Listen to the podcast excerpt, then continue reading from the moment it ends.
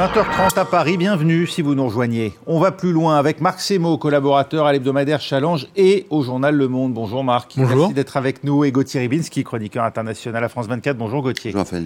Au sommaire, on le décrit comme inflexible. Victor Orban va-t-il baisser sa garde ce soir? Le Premier ministre hongrois refuse d'ouvrir à l'Ukraine les négociations d'adhésion à l'Union européenne et le déblocage de 50 milliards d'euros d'aide à Kiev lors du prochain sommet européen des 14 et 15 décembre. Emmanuel Macron va tenter de le convaincre à l'Elysée. Reporters sans frontières demande à l'Égypte d'ouvrir aux journalistes le passage par Rafah la bande de Gaza, où l'armée israélienne étend son offensive à l'ensemble de l'enclave palestinienne. L'ONU, de son côté, dit voir des signes prometteurs de l'ouverture prochaine d'un deuxième point de passage, celui de Kerem Shalom, pour l'acheminement de l'aide humanitaire aux Gazaouis. De tout cela, on parlera dans un instant. On va plus loin.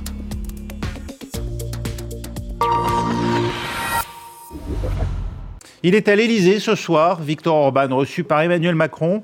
Le Premier ministre hongrois menace de faire dérailler le prochain Conseil européen des 14 et 15 décembre.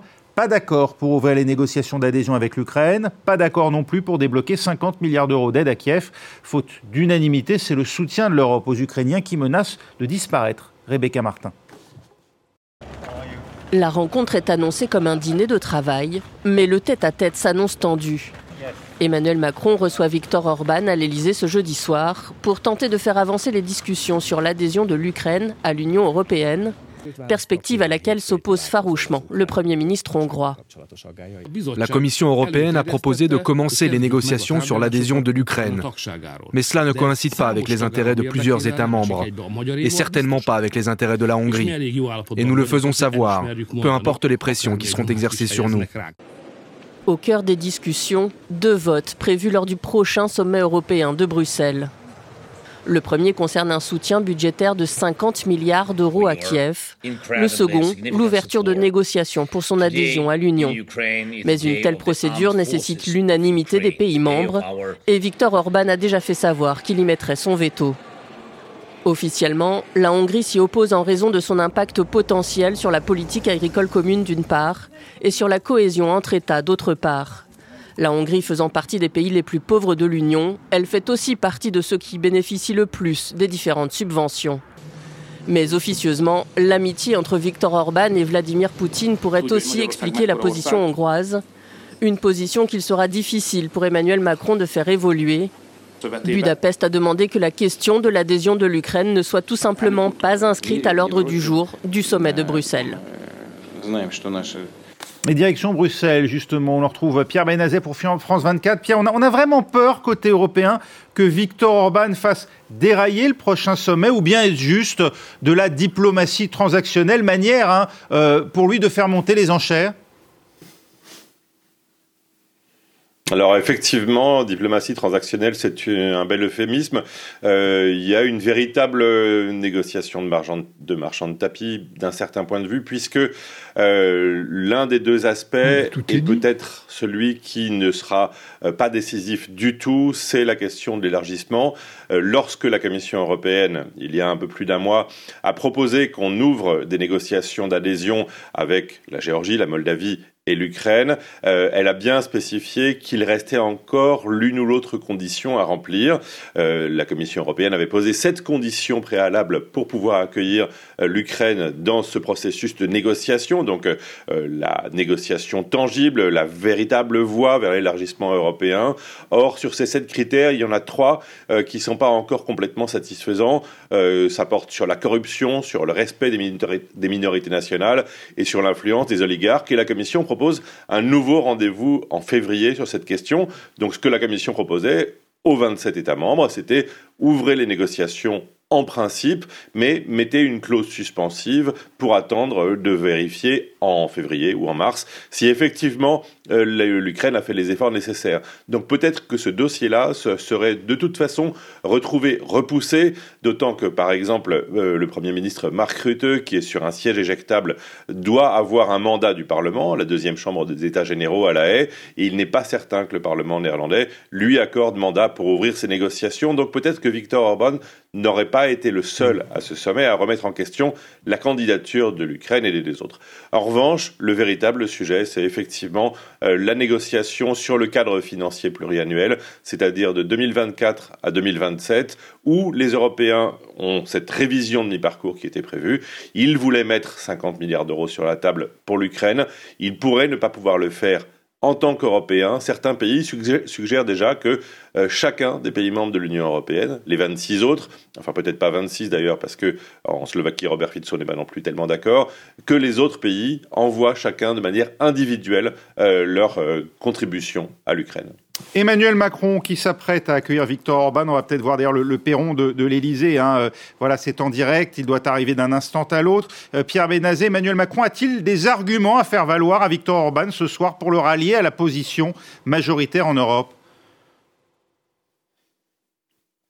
Euh, Il y a d'abord cet argument politique qui est euh, celui que Emmanuel Macron est probablement l'un des rares au sein du Conseil européen à pouvoir véritablement avoir euh, un impact ou en tout cas euh, une influence sur Viktor Orban parce que euh, il a toujours dit qu'il y avait un désaccord entre Paris et Budapest sur beaucoup de questions européennes, mais qu'en revanche Viktor Orban et la Hongrie restaient un partenaire européen, un partenaire de travail, un partenaire de négociation, et que donc il ne fallait jamais couper les ponts. Et ça, il semblerait que du côté du Fidesz, il semblerait que du côté de Viktor Orban, on ait enregistré ces déclarations pour leur à leur valeur réelle. Euh, il y a aussi un autre aspect qui est celui de la négociation transactionnelle dont vous parlez tout à l'heure.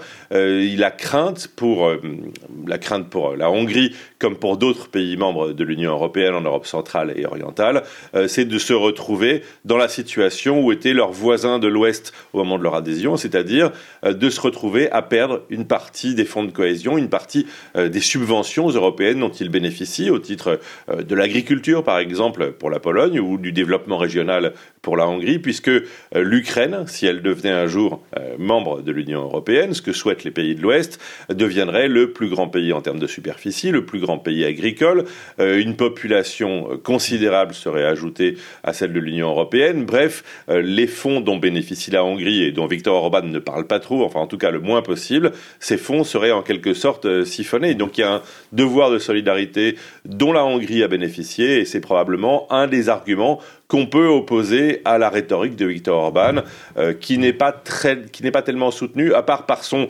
euh, en amont du Danube, par son voisin euh, Robert Fico en Slovaquie. par ailleurs, il comptait pouvoir compter, il espérait pouvoir compter sur Giorgia Meloni, mais ce n'est pas le cas. donc, il est peut-être pas complètement, un petit peu isolé au sein du Conseil. Merci Pierre Benazet en direct de Bruxelles. Marc Semo, voilà pour les intérêts spécifiques de la, de la Hongrie. Plus généralement, il y a, un climat qui s'effrite aujourd'hui de, soutien à l'Ukraine au sein Il y a un climat qui s'effrite euh, au sein des Européens, et pas seulement d'ailleurs dans le soutien à l'Ukraine. Mais là, c'est un vrai moment de vérité par rapport à Orban. Parce que est-ce qu'il reste dans une logique transactionnelle de marchand de tapis, avec en plus la question des fonds qui ont été gelés pour la Hongrie parce qu'elle ne respecte pas l'état de droit? Donc il pourrait, on pourrait imaginer, euh, vous me débloquez ces fonds, alors ce qui serait assez immoral, mais bon, voilà, on, lui donnerait les fonds promis même s'il n'a pas respecté les règles et qu'il ne respecte pas l'état de droit, mais en échange, je ne mets plus mon veto euh, aux 50 milliards. Euh, pour, pour, pour l'Ukraine, et bon, on verra pour l'adhésion, ou au contraire, bah, il y a un vrai choix géopolitique d'Orban. Orban fréquente Poutine, Orban revendique ses liens avec Poutine, Orban est soutenu par la population hongroise dans cette espèce de je suis en retrait par rapport à cette guerre d'Ukraine. En même temps, jusqu'ici, il a toujours voté les sanctions, respecté les règles. Il, n'a pas franchi la ligne rouge. Bon, maintenant, c'est un peu un moment euh, crucial. On va voir euh, ce qui va se passer. Alors effectivement, il ne peut qu'être encouragé. Être encouragé, bon, parce que j'ai dit sa population de soutien, être encouragé parce que dans toute l'Europe, les mouvements populistes, dont la plupart sont quand même très pro-russes, sont en train de monter. Dans le prochain Parlement européen, ils auront encore plus de place. Et il est aussi encouragé parce qu'il parce voit en Ukraine avec un Zelensky qui est en difficulté, avec des fêlures de plus en plus ouvertes, de plus en plus larges au sein du pouvoir ukrainien. Donc, il pourrait, pour une fois, réellement se passer quelque chose de significatif au sommet européen. Gauthier, vous savez ce qu'on dit, il n'y a, pas d'amour, il n'y a que des preuves d'amour, mais il n'y a pas de victoire ukrainienne, il n'y aurait que des preuves de victoire à donner. Or, pour l'instant, c'est bien le problème, c'est qu'ils n'ont pas grand-chose à montrer à, leurs alliés européens. Les Hongrois, vous voulez dire? Non, les, Ukrainiens en l'occurrence, pour pouvoir assurer les soutiens à la cause ukrainienne face à Viktor Orban. Oui, vous avez raison, mais qu'attend-on de l'Ukraine dans la situation où elle se trouve? Qu'elle soit vertueuse plus que les autres États, qu'elle dépense moins que les autres États, que sa direction soit unie, que par un coup de baguette magique du jour au lendemain, il n'y ait plus de corruption, qui est effectivement un critère capital et primordial pour euh, euh, adhérer, pour pouvoir entrer dans l'Union européenne. Mais vous vous rendez compte de ce qu'on exige d'elle? Il faudrait en plus qu'elle ait gagné la guerre rapidement, et puis maintenant qu'elle négocie quel mouvement, quel pays en état de résistance face à une invasion extérieure n'a pas eu des dissensions au sein de sa direction? Je ne dis pas qu'elles sont minimes, bien sûr qu'il faut les considérer, mais j'ai le sentiment que ce qu'on exige de l'Ukraine pour continuer euh, finalement l'aide, pour poursuivre l'aide, c'est un peu comme si on lui disait, bah, écoutez, vous, Ukrainiens, vous n'avez qu'à résoudre tous les problèmes et puis ensuite on vous aidera. Ben non, c'est pas dans ce sens-là que ça marche. Cet homme-là qui sort de la voiture, qui va donc rencontrer Emmanuel Macron qui l'attend en haut du perron, Victor Orban, vous pensez aujourd'hui euh, qu'on peut le convaincre? Est-ce que c'est... Euh, il y a une forme de comédie dans sa posture ou, réellement euh, la volonté, la capacité aujourd'hui de renverser la table et de dire aux Européens arrêtons, arrêtons de promettre à l'Ukraine une adhésion à l'Union européenne et 50 milliards d'euros? Bon, il y a ce que soulignait Marc, hein, c'est-à-dire sur les, aides dont bénéficie la Hongrie, dont a bénéficié la Pologne aussi de manière très très large.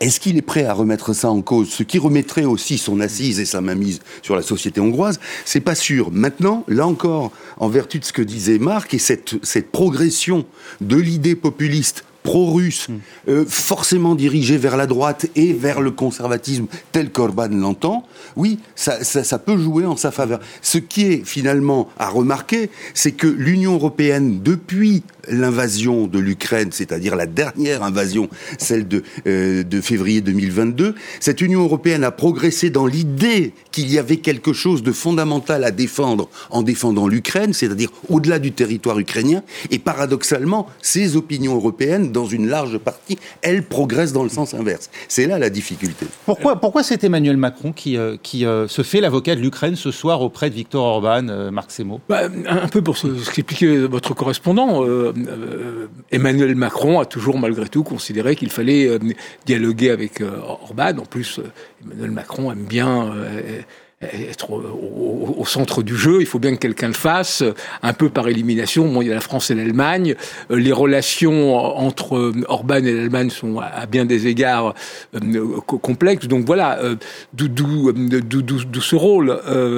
Ensuite, euh, ce qu'il faut voir, c'est que effectivement, ce qui se joue là, à ce sommet, ça va bien au-delà, parce qu'on est dans le symbole, mmh. c'est-à-dire les 50 milliards. Effectivement, chacun des pays peut les donner individuellement, et on arriverait globalement à la même somme. Mais il y a l'effet de dire, c'est l'Europe qui choisit l'Ukraine. Alors c'est évident que l'Ukraine pose énormément de problèmes. Il y a cette mmh. question des, des, fonds dont on parlait, mais aussi ça veut dire qu'on accepte dans l'Union européenne un pays qui de fait est en guerre, ou s'il ne sera plus en guerre, dont la frontière probablement avec l'un de ses voisins, et un voisin aussi imposant et dangereux que la Russie n'aura pas été formellement reconnue, ça sera euh, éventuellement, probablement une ligne de cessez-le-feu. Donc ce sont d'énormes problèmes qu'on a devant nous, et quelque part, peut-être que les Européens, au-delà de la posture morale, de rappeler mm. qu'effectivement l'Ukraine se bat aussi pour nous, bah, de faire aussi un parler vrai sur l'immensité des défis que pose l'intégration de l'Ukraine dans l'Union européenne. Qui, serait quand même, je ne sais pas si vous comptiez l'aborder, mais qui serait validé en quelque sorte ces défis, ou en tout cas justifié par le fait qu'on assisterait que Biden soit là ou pas, un recul aussi de cette aide américaine. Oui, alors qui a là peut-être une position, une opportunité pour l'Europe. J'allais l'évoquer, fragilité. On évoque la fragilité militaire actuellement de l'Ukraine. On les dit, on dit les Ukrainiens à court de munitions. Euh, euh, on voit la difficulté à faire bouger la ligne de cessez-le-feu. Euh, enfin non, non pas de cessez-le-feu, pardonnez-moi, mais la ligne de front, puisqu'on, je reprenais, pardonnez-moi, inconsciemment l'expression employée à l'instant par Marc Sémon. On est loin de cesser-le-feu actuellement à la ligne de front On évoque des dissensions au sommet du pouvoir euh, en Ukraine entre euh, Volodymyr Zelensky et euh, son chef d'état-major, Valéry Zaloujny, qui a eu le tort d'évoquer il y a quelques semaines l'échec de la contre-offensive. Et, et puis Volodymyr Zelensky, qu'on attendait par visioconférence, nous l'attendions ensemble mardi soir devant le Congrès américain, qui au dernier moment a annulé. Y a-t-il un problème aujourd'hui au sommet du pouvoir à Kiev? Oui, oui. Et, finalement, je dirais, c'est presque un, c'est presque un signe de, démocratie ou de démocratisation que Zaloujny ait des idées, des arrière-pensées, sans doute, mais en même temps, ça n'est pas complètement, euh, comment dirais-je, c'est loin même d'être critiquable le fait de dire oui, il y a un problème, cette, cette offensive n'a pas marché. Quitte d'ailleurs à rappeler qu'il y a aussi ces problèmes d'aide en armement qui ont peut-être joué à la marge ou d'une manière plus importante. Mais bref, le dire n'est pas forcément une preuve de faiblesse, au contraire. Mais il y a quand même un certain nombre de problèmes. Zelensky, l'homme symbole de la résistance, mais c'est vrai qu'il y a par la logique même du conflit, un pouvoir toujours plus personnel, ne serait-ce que symbolique de Zelensky. Et quand Vitaly Klitschko, le maire, euh, avec qui il est aussi en, termes un peu il est en rivalité politique, est un opposant, dit bah, on est en train d'être dans une situation qui va ressembler de plus en plus à la Russie où on dépend des, des caprices d'un seul homme. Bon, il est, saisi par l'ubris, par l'ivresse des sommets. C'est quand, même quelque chose qu'un certain nombre d'Ukrainiens ressentent. Je rappellerai juste que juste avant la guerre, la popularité de Zelensky était euh, très très basse. Hein, parce qu'il n'avait pas tenu ses promesses qui étaient notamment de réussir à faire la paix dans le Donbass. Euh, ensuite, il a été l'homme symbole de la résistance et à raison, tout le monde l'a soutenu. Ensuite, effectivement, là, ce sont les réalités du pouvoir, la corruption qui est là, le fait qu'il n'a pas réussi à lutter contre la corruption suffisamment, le fait que beaucoup d'Ukrainiens, et notamment les femmes qui manifestent, disent bah il y a des privilégiés, il n'y a, pas, il y a pas de relève sur les fronts, c'est toujours les mêmes qui sont en train de risquer leur peau et tout. Donc c'est une espèce de grogne, de lassitude de de la guerre qui vient des profondeurs de la société, qui est un vrai problème. Et là aussi, Zelensky gagnerait peut-être à miser sur le parler vrai. L'Ukraine peut-elle se payer le luxe de la division dans la situation actuelle? Ou bien, on l'a vu avec les purges anticorruption, ça, entraînerait, ça n'entamerait en tout cas pas la détermination du pouvoir ukrainien dans la guerre? Oui, encore une fois, moi je suis tout à fait d'accord avec ce que vient de dire Marc sur les, lacunes, euh, les, carences. Les, euh, on est aussi encore, euh, disons-le, dans l'héritage d'une forme de soviétisme, avec le rapport au pouvoir qui est quelque chose de, compliqué. Je crains simplement une chose, c'est que nous, en Occident, nous sautions comme la vérole sur le bas clergé mhm. sur ces questions-là, en disant, vous voyez bien, finalement, il faut terminer cette guerre, et l'Ukraine n'en est pas digne. Mais quel pays, dans ce cas-là, dans ce cas de figure, serait absolument euh, blanc comme neige et irréprochable. Euh, oui, vous avez raison de dire que finalement, ce qu'il y a eu, et il y en a eu peu, c'est vrai, d'action contre la corruption, c'est quelque chose qui n'a pas entamé le pouvoir, mais on part de très loin. Et c'est vrai aussi, disons-le. C'est pour dire aussi que ça n'a pas entamé l'élan. On se disait, ça risquait effectivement de fragiliser l'Ukraine. C'est pas l'impression que ça a donné de l'extérieur. Simplement, je pense qu'il y a une attente énorme, effectivement, aussi de la société ukrainienne qui se dit, ce combat, c'est le combat absolu pour nous, c'est-à-dire que non seulement c'est vis-à-vis de la Russie, mais ce que nous espérons créer, au fond, depuis 1991 c'est-à-dire depuis l'indépendance. Un combat de valeur qui va au-delà finalement de, la personne même de Zelensky euh, et des objectifs à, court terme. Oui, bah, une Ukraine qui, euh, par le sang versé, notamment pendant la révolte de 2014 de Maïdan qui a conduit au renversement du dernier pouvoir pro-russe de Yanukovych, bah, par le sang versé, l'Ukraine euh, a, fait le choix de l'Europe. Et elle, et elle le mérite la même. Et voyons ce soir si l'Europe continue à faire le choix de l'Ukraine. On verra ça effectivement à l'issue du dîner, oui. Oui, je voulais signaler une petite chose qui, qui, peut paraître simplement cocasse. On a parlé tout à l'heure du Premier ministre néerlandais qui est en, qui est en fin de qui avait, à propos de la Hongrie, signalé quelque chose qui n'est qui était complètement euh, contraire au discours euh, admis, qui avait dit, écoutez, si la Hongrie, alors c'est très difficile sur le plan euh, institutionnel et administratif, mais si la Hongrie, comme ça, il faut qu'elle quitte l'Union européenne. Bon, alors c'était, c'était encore que de Marc Rutte, c'est pas forcément quelque chose de, de farfelu, mais l'idée aussi que cette Europe puisse ou doive compter avec des minorités de blocage finalement extrêmement euh, minimes, des minorités de blocage, c'est quelque chose qui est aussi euh, bien sûr handicapant et inhibant pour essayer d'avoir, bon c'est une banalité ce que je dis, mais pour essayer dans ce cas-là d'avoir une, politique qui sorte un peu du lot. L'armée israélienne, elle a surencerclé la maison de Yahya Sinwar à Gaza. Son fief de Khan est la cible de l'armée israélienne actuellement. Le chef du Hamas à Gaza, considéré comme l'architecte des attentats du 7 octobre en Israël, pourrait bien se cacher sous terre dans les tunnels. C'est ce qu'indique l'armée israélienne. On voit ça en image avec Caroline Loyer. Sortir les survivants des décombres au plus vite. Khan à nouveau cible de bombardement. Les habitants sont désespérés. Nombre d'entre eux avaient quitté le nord de l'enclave pour se réfugier ici, dans sa partie sud. Cette zone était considérée comme sûre, mais elle a soudainement été prise pour cible sans aucun avertissement. Nous avons couru pour voir ce qui s'était passé. Une maison à deux étages a été prise pour cible, pleine de personnes déplacées et de martyrs. Des frappes aériennes et au sol, des chars, des bulldozers et des soldats. Des soldats qui progressent à travers les ruines. L'armée israélienne, qui diffuse ces images, affirme que ses troupes sont engagées dans des combats rapprochés et acharnés. Khan Younes serait encerclée. Et avec elle, la maison de Yahya Sinouar, considérée par Israël comme l'architecte des attaques du 7 octobre. Tsahal dit avoir percé ici plusieurs lignes défensives du Hamas. Le Hamas qui répond par des salves de roquettes en direction d'Israël. Ces images montreraient ces combattants dans la ville de Gaza en train d'attaquer des véhicules blindés.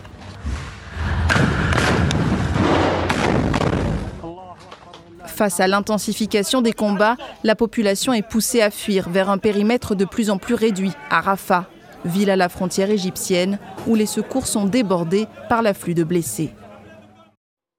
Et dans le même temps, le torchon brûle entre Israël et l'ONU. Antonio Guterres a utilisé l'article 99 de la Charte des Nations Unies hier pour avertir le Conseil de sécurité que les bombardements constants des forces armées israéliennes pourraient rendre impossible une aide humanitaire, même limitée. Il a mis en garde contre un effondrement total de l'ordre public à Gaza, une demande en tout cas qui constitue un soutien à l'organisation euh, terroriste Hamas. Voilà ce que réplique le ministre israélien des Affaires étrangères, Eli Cohen. On va loin aussi côté israélien. Qui a raison, euh, Marc Semo? Bah, euh, la question ne pose pas dans ces termes. Mais bon, effectivement, brandir l'article 99 de la charte, qui permet donc au secrétaire général d'avoir, c'est le, seul qui lui permet d'avoir un vrai rôle politique, c'est-à-dire de proposer directement une résolution s'il estime que la sécurité mondiale ou la paix mondiale est en jeu. Et en partie, il y a une tragédie humanitaire qui se joue à Gaza. Il y a une impuissance jusqu'ici du Conseil de sécurité. Mm-hmm. Les États-Unis avaient mis leur veto sur la résolution précédente. Euh, donc, il y a une nécessité. D'un autre côté, on ne peut pas dire non plus que l'ONU a été spécialement empathique vis-à-vis d'Israël dans cette tragédie. C'est-à-dire quand il y a eu les massacres du Hamas, 1200 personnes, les viols, les enlèvements, bah, le texte qui a été voté par l'Assemblée générale de l'ONU euh, dit qu'il ne faut pas de perte civile, implicitement renvoyant quasiment dos à dos euh, Israël et le Hamas, ce qui est quand même assez lourd, et ce qui explique aussi lire des Israéliens, du ministre des Affaires étrangères, de l'ambassadeur d'Israël à l'ONU, euh, sur cette question. En plus, il y a un lourd contentieux entre Israël et l'ONU, un contentieux qui remonte d'abord à l'Agence des Nations Unies qui, s'occupe des réfugiés. Alors, désormais, ce sont les arrière-petits-enfants des réfugiés. On est réfugiés de père en fils. Puis l'UNESCO, puis voilà l'adhésion de la Palestine comme voilà. Donc, il y a cette euh, agence. Ensuite, euh, l'autre, l'autre aspect, c'est le, Conseil des droits de l'homme, où régulièrement Israël est mis en accusation, alors que ce Conseil était présidé par la Libye, par l'Iran.